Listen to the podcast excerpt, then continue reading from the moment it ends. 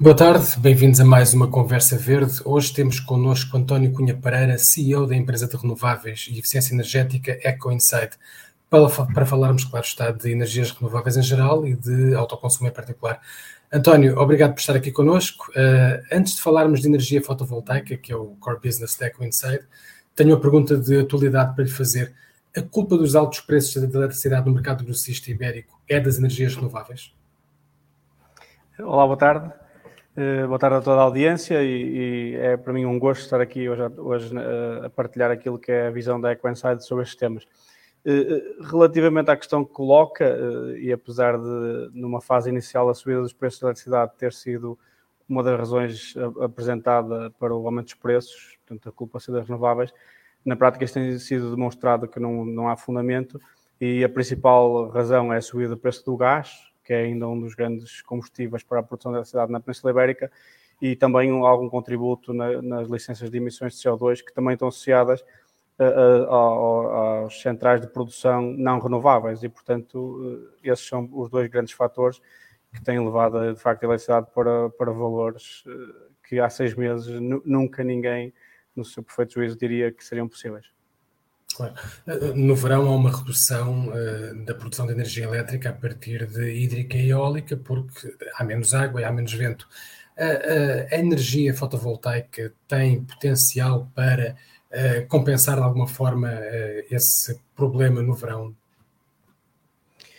Sim, sim o, de facto a, a, energia fotovoltaica é um complemento neste, neste triângulo que que se completa entre a energia eólica, a energia hídrica e a energia solar, eh, porque a produção das centrais fotovoltaicas é de facto o, atinge o seu pico no período de verão, em que temos menos produção hídrica porque há menos eh, caudal nos rios, eh, e também tem uma produção máxima durante o dia, obviamente quando há sol, que complementa aquilo que é a produção da eólica, que tipicamente é mais tem maior produção durante a noite. E, portanto, é este, este fluxo sazonal entre a, a hídrica e o solar e, o fluxo, e este fluxo diário entre o solar e o eólico que torna que este triângulo de renováveis, para o caso concreto da, da Península Ibérica, eh, que, sei, que, temos aqui, de facto, um grande potencial de sermos um dos, dos produtores de referência a nível europeu. Porquê que ainda, ainda há um desequilíbrio tão grande entre as três grandes renováveis? Porquê que a hídrica e a eólica estão praticamente empatadas em termos de, de fatia de mercado, com maiores ou menores oscilações, e a fotovoltaica está tão atrasada?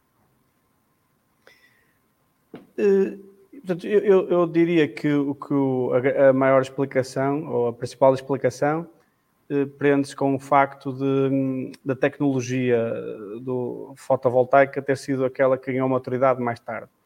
Enquanto as centrais hídricas que existem em Portugal têm já algumas décadas, portanto é uma tecnologia que já tem alguma maturidade, um, e, é, e a eólica também eh, atingiu a sua maturidade já há alguns anos. A, tecnologia fotovoltaica só mais recentemente atingiu essa maturidade e, portanto, a perspectiva do, dos investidores para para ter uma tecnologia que tenha um, um, um, nível de investimento que não seja muito alto e que tenha paybacks interessantes. Eh, apenas recentemente se, se, se surgiu para o fotovoltaico, portanto, eh, é, eh, diria que a principal razão é essa: é, é o momento em que cada uma das tecnologias ficou madura e claramente o fotovoltaico é agora a tecnologia que tem mais potencial para, para ser implementada. Eu ainda me lembro da inauguração da central solar da Marleja, que, que na altura foi um marco, até dizia-se que era a maior do mundo, e julgo que era mesmo a maior do mundo uh, em termos de output uh, energético. Uh, isto foi há 13 anos. entretanto, de certa forma, andámos a marcar passo e outros países ultrapassaram-nos. É verdade que a tecnologia, como diz, não está tão madura como a eólica e, e sobretudo, a hídrica, claro, mas países europeus com muito menos horas de sol do que Portugal, portanto, com muito menor potencial de fotovoltaico ultrapassaram-nos em termos de implantação de, de, de, de, parques fotovoltaicos. Estou-me a lembrar da Alemanha, que fez grandes investimentos, por exemplo, que não é propriamente o país que a gente associa ao, ao Sol. Eh, o, o, que é que aconteceu? Porque é que Portugal, a certa altura, parecia estar tão afoito uh, e depois começou a deixar-se ultrapassar? Eu, eu, penso que foi uma, teve por base uma opção política, portanto, houve uma aposta forte na, na energia eólica um, há, há, há, cerca de uma década atrás, ou um pouco mais, uh, e, e o, a, a, energia fotovoltaica, que com, com, o exemplo que deu da Marleja, podia ter sido o primeiro, o grande impulsionador como projeto piloto para, para que houvesse um desenvolvimento do mercado em Portugal o facto de haver tanta tensão e tanta, tanto investimento na, na componente do, da energia eólica fez com que o solar ficasse um bocadinho para segundo plano e, e penso que essa é a principal razão comparando com outros países. Claro que também temos a questão de, de Portugal ter para a produção eólica alguns, algum potencial que outros países não têm, pelo facto de termos serras com grande com muito, muitas horas de vento e, portanto, características também específicas, mas acho que foi mesmo uma opção política, portanto, não tinha que ser ou uma ou outra, podia ter havido aqui uma combinação, eh, tal como aquela opção política que houve para o autoconsumo em 2000, final de 2014, que foi, depois avançou em 2015 na prática, em que houve uma opção política para que o fotovoltaico pudesse ser uma tecnologia eh, real para ser implementada pelos consumidores. E, portanto, essa opção política resultou naquilo que é hoje o autoconsumo. Dizia há pouco então que é agora que sim, depois de muitas promessas adiadas, que a fotovoltaica está a arrancar em pleno em Portugal? Diria que sim, diria que começou a acelerar, a acelerar talvez ali em 2017, 2018, mas estamos ainda num período de aceleração. Uh, temos, uh, aliás, as notícias mostram isso, não é? temos notícias uh, quase diárias sobre, sobre o tema temos, temos aqui alguma, alguns paradigmas de, associados ao fotovoltaico que também têm sido tema, como a questão da ocupação do, do terreno por, para grandes centrais fotovoltaicas e se esse será o, o, a forma ideal para produzir energia a partir do sol. Hum, mas isto permite criar massa crítica em Portugal, permite criar empresas com know-how específico, e, portanto, penso que estamos claramente aqui numa fase de arranque do fotovoltaico eh, e que, a correr como, como as coisas estão a correr, teremos aqui um, um cluster relacionado com o fotovoltaico importante, tal como aquele que surgiu associado ao eólico. falou do, do, da ocupação do espaço, que é realmente um problema. Uh, é um, seria um problema em qualquer país, é um problema maior, maior, diria eu, num país pequeno como é Portugal, não temos propriamente espaço a mais. Uh, e as centrais uh, centralizadas, uh, portanto, o, o, solar centralizado, ocupa realmente muito espaço e há de ser ou a floresta, ou a agricultura, ou a ecossistemas naturais. Um, como é que se ultrapassa esta questão? há, há sítios ideais para instalar centrais, grandes centrais fotovoltaicas? Sim, eu, eu, eu, penso que já, já respondo relativamente à questão concreta, mas só falar da questão do paradigma. Eu penso que o paradigma da, da produção de energia deve passar para um paradigma novo de, de, produção descentralizada, com prosumers em que são produtores e consumidores, e não tanto numa visão que é aquela que temos até à data, de termos grandes unidades de produção, que depois é, é distribuída a energia através de uma rede de distribuição para os vários pontos de consumo a nível nacional. Portanto, se o paradigma se a aposta uh, política for no sentido de, desta produção distribuída, uh, eu acho que não temos que chegar sequer ao ponto de ter de decidir se, se, este local é melhor ou é pior ou é melhor o outro. Portanto, a primeira aposta devia ser que a produção distribuída e os, os consumidores serem também produtores resolver uma grande fatia do consumo. Uh, e depois, para aquilo que é o consumo que, que não, se, não fosse possível atingir, aí sim ir para centrais de, de grande de maior dimensão.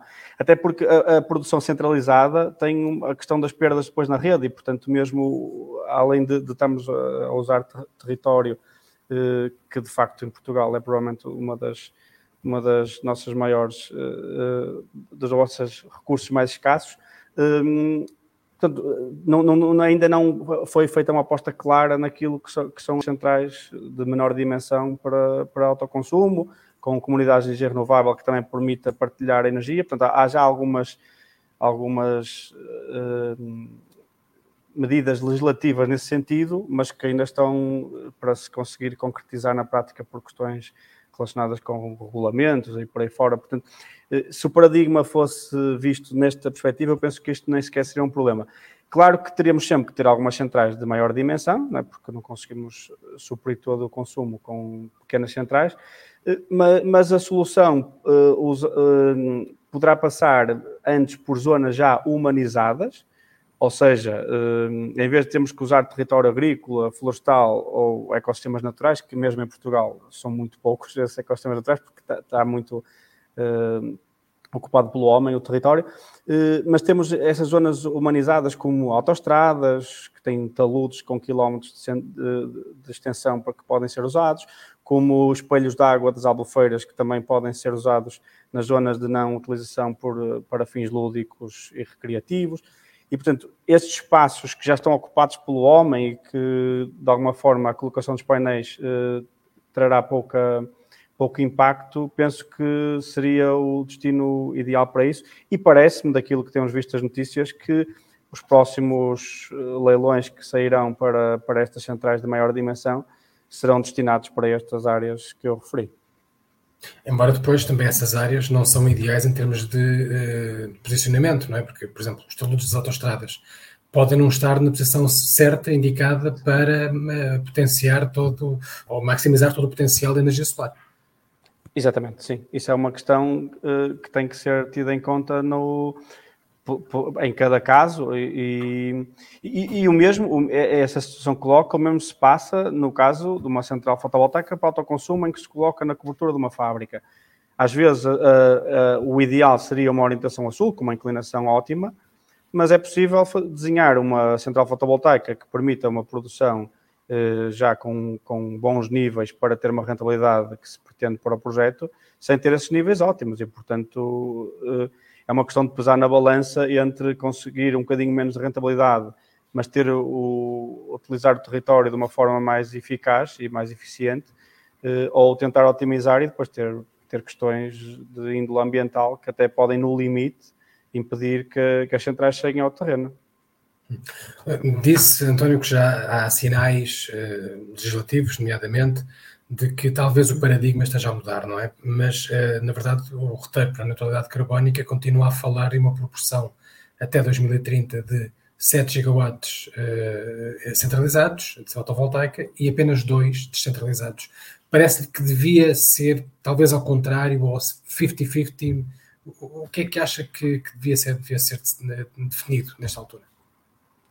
Uh, sim, sim eu, eu, penso, não, lhe consigo dizer se o rácio seria 7 para 2 ou, ou, ou 4 para 6, um, ehm, não tenho dados para, para poder eh, fazer esse cálculo. Uh, acha que devia ser maior potência prevista para, para produção descentralizada e menos potência para, potência para centrais centralizadas.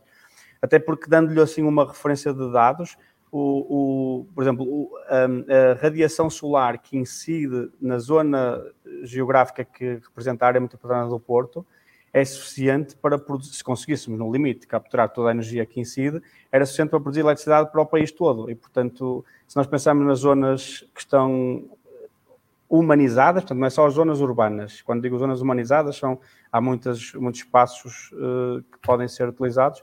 Uh, certamente poderíamos ter um rácio que invertesse essa, essa proporção entre produção centralizada e descentralizada. Como é que está então o mercado da produção descentralizada? Como é que está o mercado do autoconsumo? Os particulares e as empresas já estão a aderir em massa? Eu, eu penso aquilo que é a nossa, a nossa visão e a, a, experiência no mercado é que as empresas estão um pouco à frente daquilo que são os residenciais, ou seja, as empresas já apostaram mais na, na produção de, de, energia para autoconsumo do que os residenciais. Isso tem uma explicação uh, uh, fácil, que é as empresas tipicamente consomem mais energia no momento da produção da, da, central, enquanto em casa nós o que temos é o inverso. Normalmente, tipicamente, um perfil de consumo de uma casa é consumo ao início do dia e ao final do dia e à noite, e, portanto, sem acumulação, uh, de facto, uma central para autoconsumo no mercado residencial tem um payback muito alto. Eh, então, o teletrabalho, empresas... pode, pode deixa-me só interromper para lhe perguntar isto, porque vem na sequência daquilo que está a dizer. Uh, uh, o teletrabalho uh, muda um bocadinho essa ideia. a energia passa a ser mais ou menos gasta ou consumida de forma equitativa ao longo do dia se as pessoas tiverem teletrabalho. Assim, alterará os perfis de consumo das, das residências, certamente. Isso poderá tornar mais atrativa a, hipótese de investimento em fotovoltaico sim, para autoconsumo? Sim, isso, isso juntamente com, com a evolução da e, a, e a maturidade da, da tecnologia de, para acumulação, uh, uh, penso que será o caminho para, para o mercado residencial. Agora, para o mercado empresarial, desde os setores dos serviços até à indústria, uh, há já uma aposta grande em Portugal nessa, nessa área há ainda muito a fazer de facto, mas os principais, uh, as principais empresas em Portugal é um tema para o qual já olharam, já começaram a implementar ou inclusivamente já implementaram nas suas instalações uh, aquilo que é potência ótima. Estamos a falar de um break-even ao fim de quanto tempo? O break-even é, é variável em, função da tarifa de energia. Portanto, uh, o típico é ronda aos 5 anos, eh, sendo que com tarifas baixas, como houve no período da pandemia, aproximou-se um bocadinho mais de seis anos. Agora, com as tarifas de energia atuais, eh, quando entrarem em vigor, se calhar chegaremos a paybacks de 4 anos ou inferiores.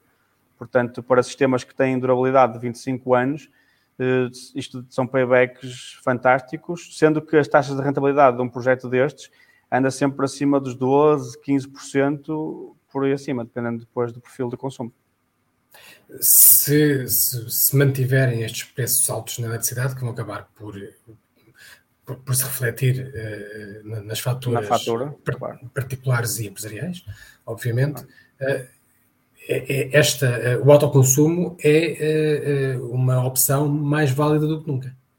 É uma Certamente. forma de proteção para estes preços.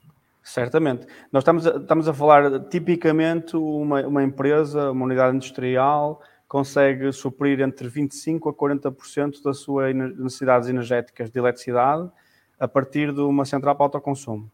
E, portanto, uma empresa que possa fazer edging dos custos de energia por 25 anos para cerca de 30% dos seus custos de energia é algo muito relevante e, e portanto, certamente quando, quando as empresas começarem a receber os, as faturas com esses valores de custos de energia atualizados, uh, a vontade e, uh, e, e, até algumas empresas que estão ainda no processo de decisão, certamente acelerará o, esse processo de decisão.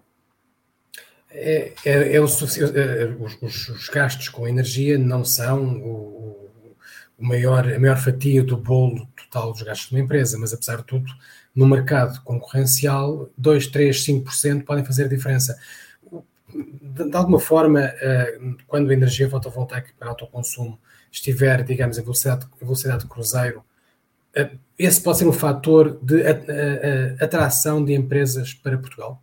Elas podem vir para Portugal porque a energia acaba por ser mais barata aqui?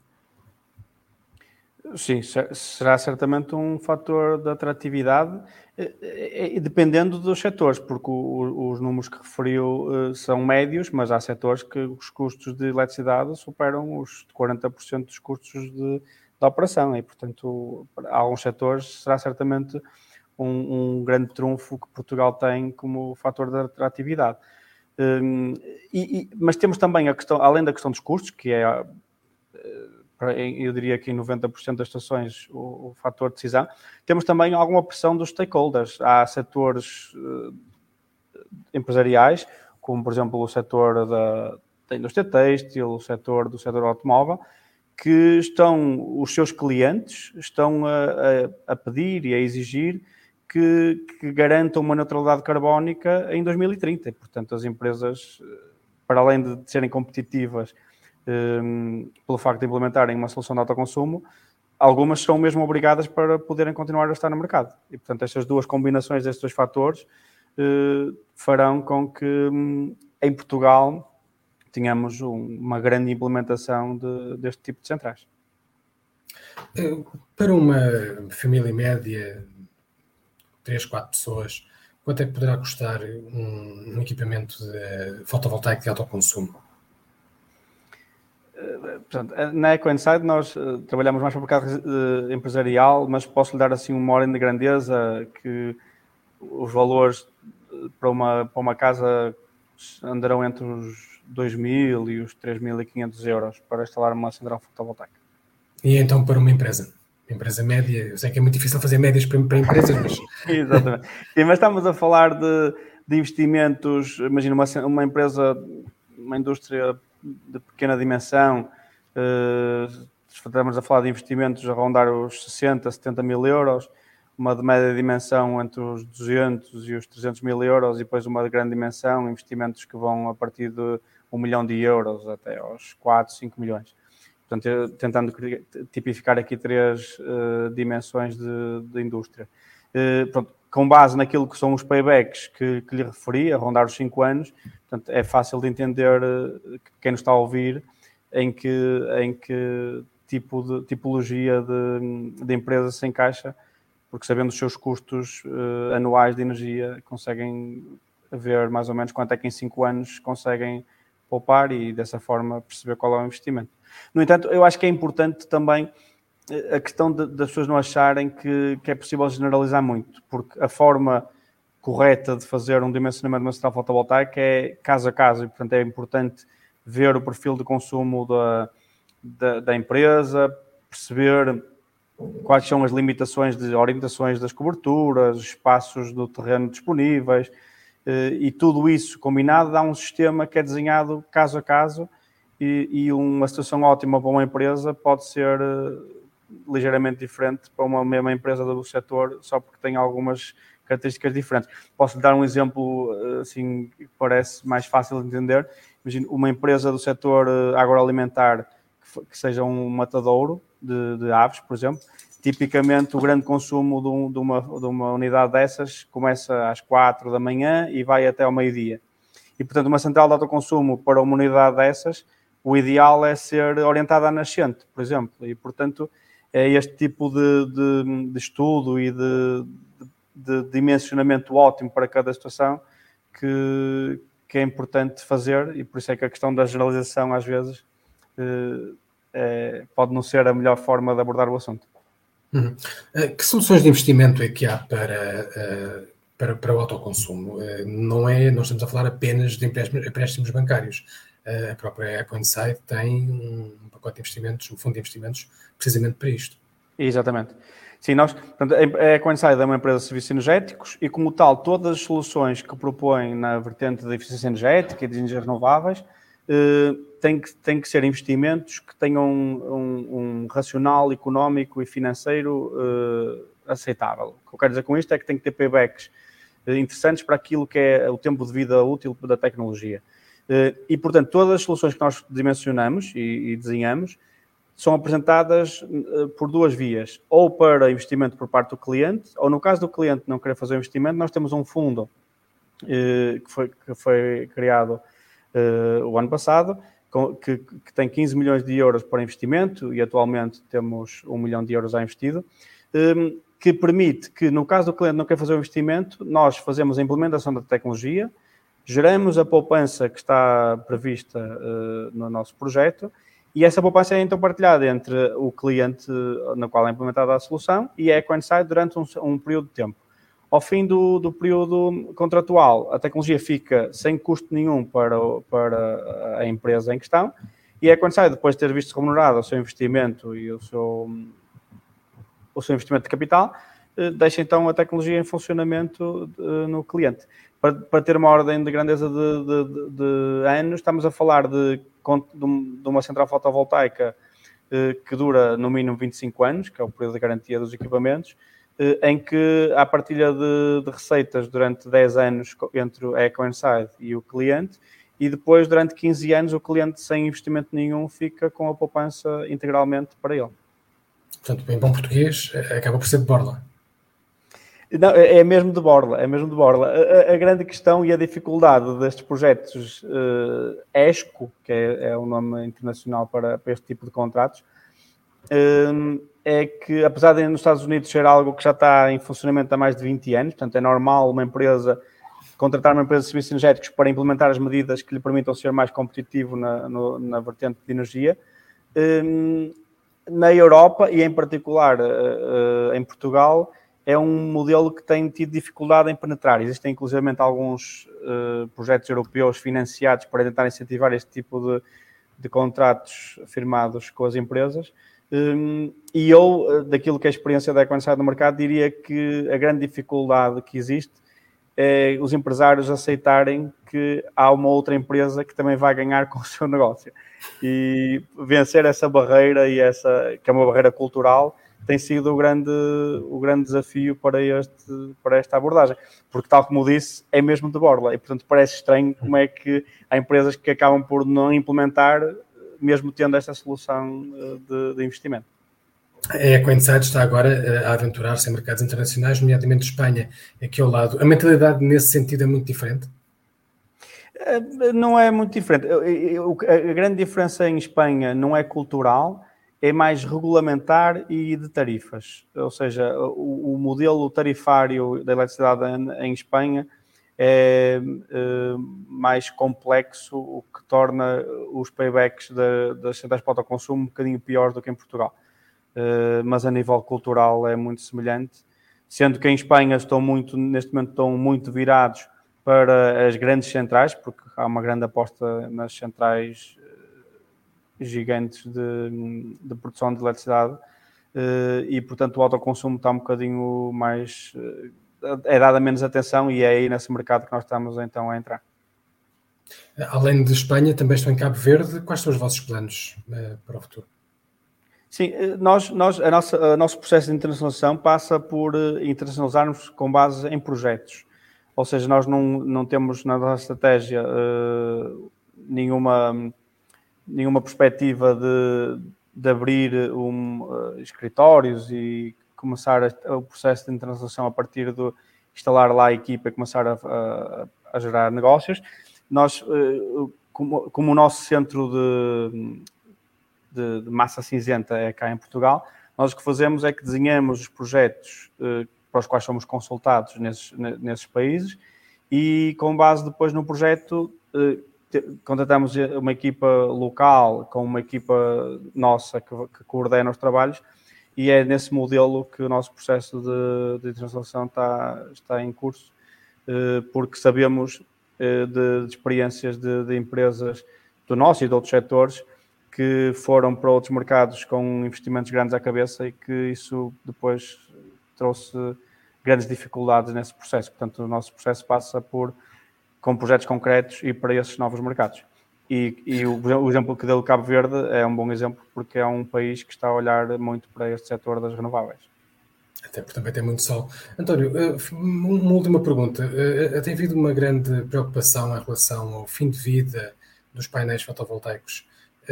Que mecanismos há para garantir que esses painéis vão ser de alguma forma, o material vai ser de alguma forma reciclado, reutilizado e que não vamos continuar a ter de buscar os mesmos recursos que são finitos, como nós sabemos.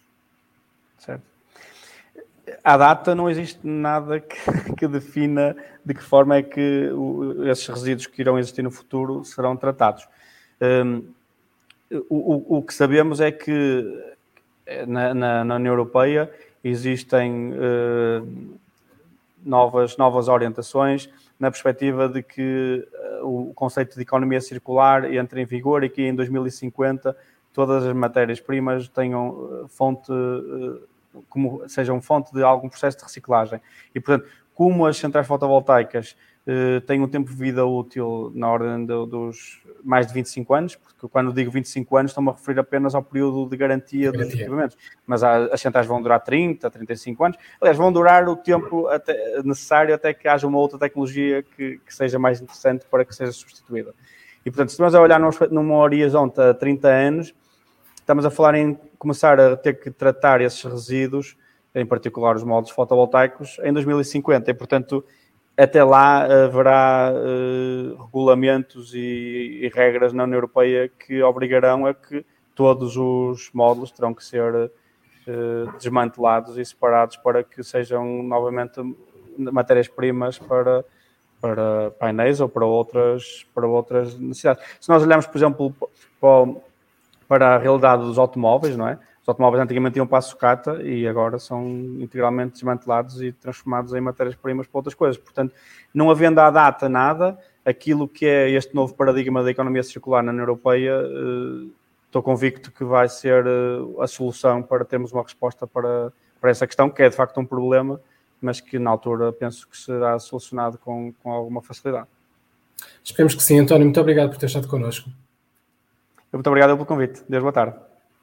Obrigado, boa tarde. E obrigado também por ter estado desse lado e até para a semana para mais uma Conversa Verde.